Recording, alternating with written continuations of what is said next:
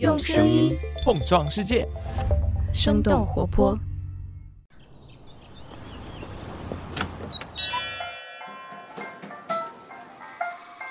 您的生动早咖啡好了，请慢用。嗨，早上好呀！今天是二零二一年的十一月二十六号，星期五了。这里是生动早咖啡，我是来自生动活泼的梦一，几条商业科技轻解读，和你打开全新的一天。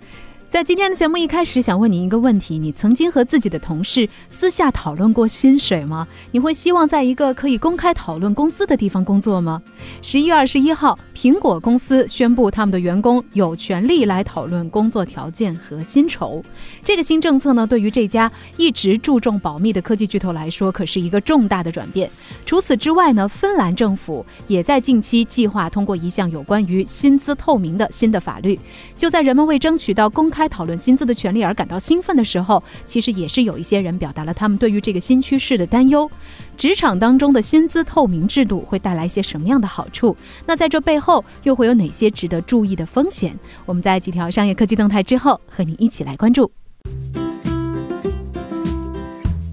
我们首先来关注一下曾经被称为中国版 Zara 的国产快时尚品牌拉夏贝尔。十一月二十四号，拉夏贝尔被申请破产清算，登上了微博热搜。根据拉夏贝尔日前披露的信息显示，多位债权人因为拉夏贝尔不能够按期偿还债务，向法院递交了破产清算申请。虽然拉夏贝尔表示他们的这一次被申请破产清算还存在着一些不确定性，但是他们无法偿还债务的窘境却是事实。有律师分析到，债权人之所以申请破产清算，可能是因为控股股东迟迟没有拿出自救办法，导致债权人失去耐心，被迫申请破产清算。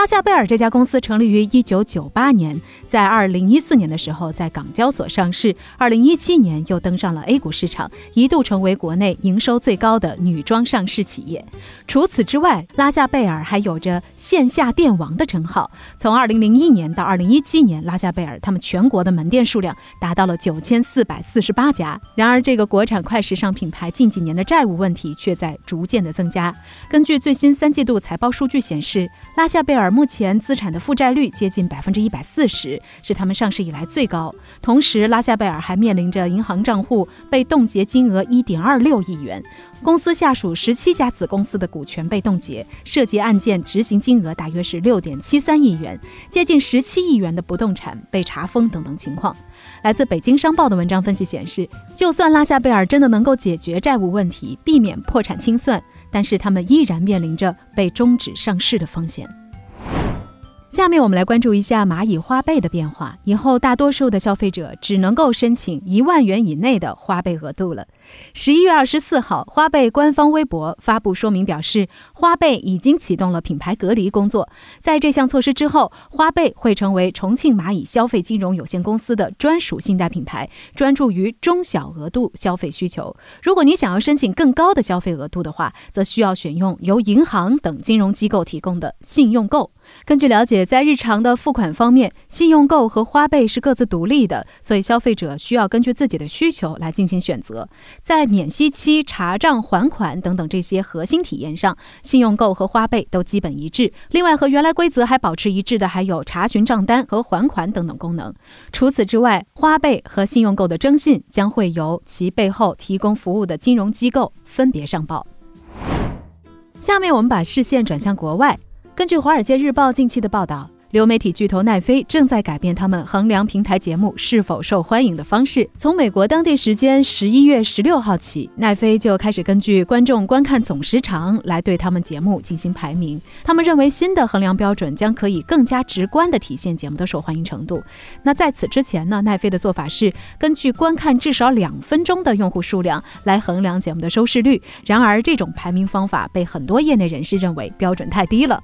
另外，奈飞也表示，他们将会会每周在主页上来公布他们排名前十的热门剧集和电影的收视率的数据。之前呢，这一类的信息只会在财报当中公布。根据他们首次公布的榜单来看，在十一月八号到十一月十四号期间，奈飞平台收视率最高的电影是由巨石强森主演的《红色通缉令》，电视剧是《毒枭墨西哥》。那说到剧集的受欢迎程度，我们来看看国内视频平台的衡量标准是怎样。目前很多的视频网站呢是以播放量作为他们最主要的参考标准，而像爱奇艺还有优酷这些平台采用的则是一套综合的数值，包括用户讨论度。互动量、播放量等等多维指标的热度值，一直以来各大视频网站采用的计算方法是不一样的，所以数据也缺乏一个统一的衡量标准。根据这样的一个情况，今年五月，国家广电总局也发布了《网络视听收视大数据技术规范》。在这份规范当中，也首次提出了要制定行业标准，来统一各类网剧、网综的播放数据。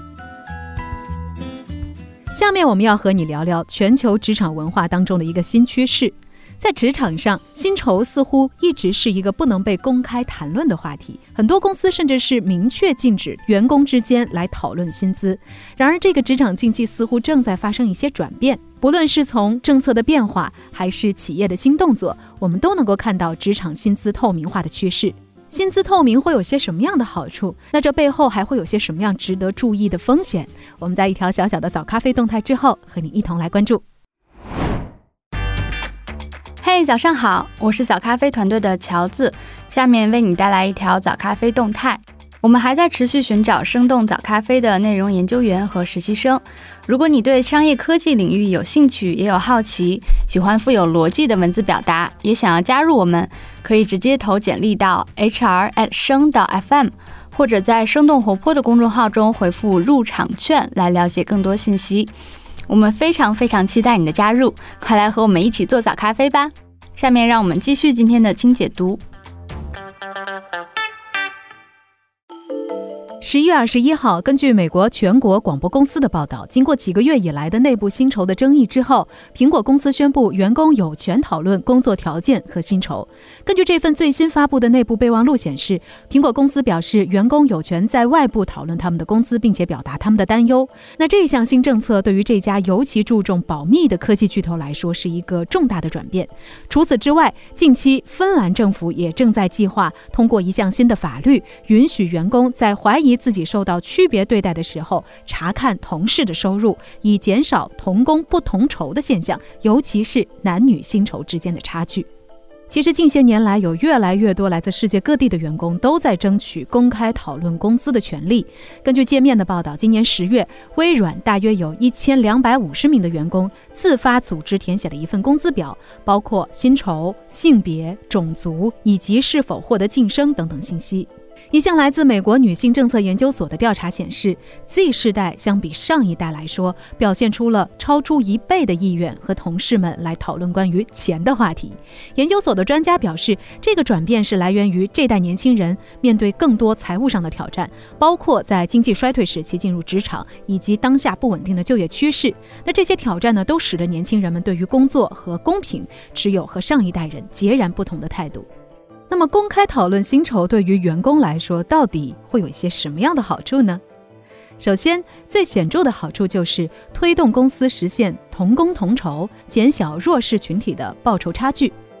在职场上，由性别、种族等因素影响的薪酬差距依然十分明显。根据《时代周刊》二零一八年的一份报道显示，美国白人女性的收入平均是白人男性的百分之七十九，而黑人女性的收入是白人男性的百分之六十三。根据世界经合组织的数据显示，在芬兰，女性的平均收入比男性要低百分之十七点二。许多的研究数据表明，采用完全透明的薪酬政策可以有效地缩小薪酬之间的差距。加州大学伯克利分校经济学的副教授里卡多表示，在丹麦政府要求中型公司分享有关男女薪酬差距的信息之后，丹麦的男女薪酬差距明显缩小了。而2019年在加拿大的一项研究也表明，在实现工资透明之后，加拿大大学的教职员工的性别薪酬差距从原来的百分之十缩小到了百分之九。事实上，从2016年以来，苹果公司就一直对外声称已经实现了员工的同工同酬。但是，直到这一次发布允许讨论薪酬的新政策，苹果的员工才终于可以确认自己是否得到了平等的薪酬待遇。其次，透明薪酬还能够提高员工的工作满意度。根据 BBC 的报道显示，有研究机构的调查认为，管理透明度是决定员工幸福感的首要因素。在实际的例子当中，我们也看到了一些相同的结果。美国社交媒体初创公司 Buffer 通过在他们的网站上公开发布所有员工的工资，实现了薪酬百分之百的透明。Buffer 表示，在公司公开薪酬数据之后，向 Buffer 投递的求职申请显著的增加。另外，纽约一家专注于数据分析的初创公司 SumOr 也采用了透明的薪酬制度。这家公司的 CEO 表示，实现了薪酬透明，可以使得员工的工作效率、协作性还有满意度都大幅度的提升。那公开薪酬为什么会提升员工的满意度呢？来自于康奈尔大学的一份研究表明，当人们不知道彼此的薪酬的时候，他们会认为自己的薪酬过低，而对自己薪酬过低的假设，则会进一步的使得工作表现下降。美国女性政策研究所的专家钱德拉总结：当员工能够进行比较的时候，他就会意识到得到的报酬是正常的市场水平，从而对自己的工作更加满意。最后，透明的薪酬制度还会使得公司更加注重对于工资的考量。美国女性政策研究所的专家申维表示，强制披露薪酬意味着公司需要证明所有薪资差异的合理性，这也会促使雇主们真正去思考为什么他们付给一些员工的工资会低于其他员工。从长远来看，这个改变将会推动更广泛的职场文化的转变。比起单单考虑最低工资的数额，公司雇主们比以往更加需要通过了解员工的真实需求来设定他们的工资。虽然透明薪酬看起来可以解决许多职场环境中所存在的问题，但是这项政策也并不是一剂完美的灵丹妙药。正好像一些人所担心的，透明薪酬的政策也会带来一些潜在的风险。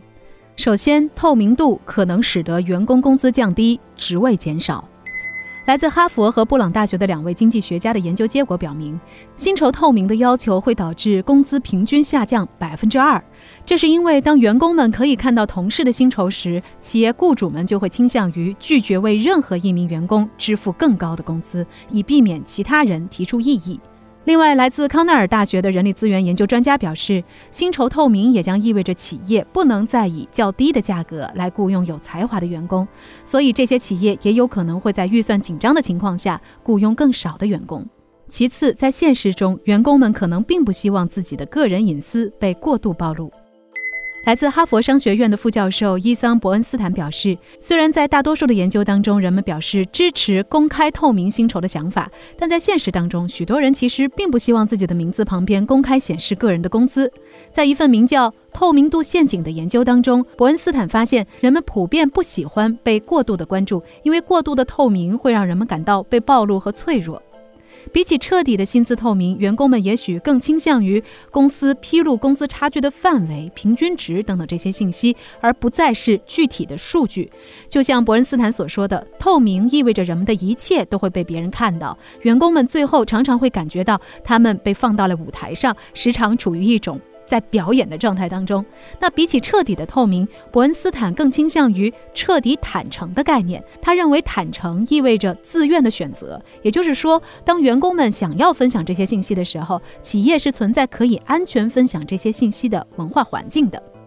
所以，总的来说，关于职场薪资透明化的讨论，并没有一个绝对的结论。企业和员工需要共同努力的是，在追求透明度和维护个人隐私之间，来寻找一个最佳的平衡点。当然，说到这儿，我们也想问问你。你会支持工资透明吗？你会倾向于在一个管理更加透明的公司环境当中工作吗？有些什么样的想法？欢迎大家在我们的评论区和我们一起来讨论。在我们今天节目的最后，还想要来提醒一下你，最新一期的 What's Next 的科技早知道也已经上线了。在这期节目当中，代班主播刘灿和倍数资本的 Josh 一起探讨了如何理解新冠小分子口服药的医学效果和商业影响，以及全球疫情反复的情况是否会因此而改变。感兴趣的朋友千万别错过。好了，这就是我们今天生动早咖啡的全部内容了。我们在下周一一早再见啦，拜拜。这就是今天为你准备的生动早咖啡，希望能给你带来一整天的能量。如果你喜欢我们的节目，请记得在各大平台给我们五星或者是好评，也欢迎你分享给更多的朋友，这会对我们非常有帮助。同时，你也可以在公众号和微博搜索“生动活泼”。声是声音的声，这样就可以了解更多与我们节目相关的信息啦。生动早咖啡，期待与你下次再见。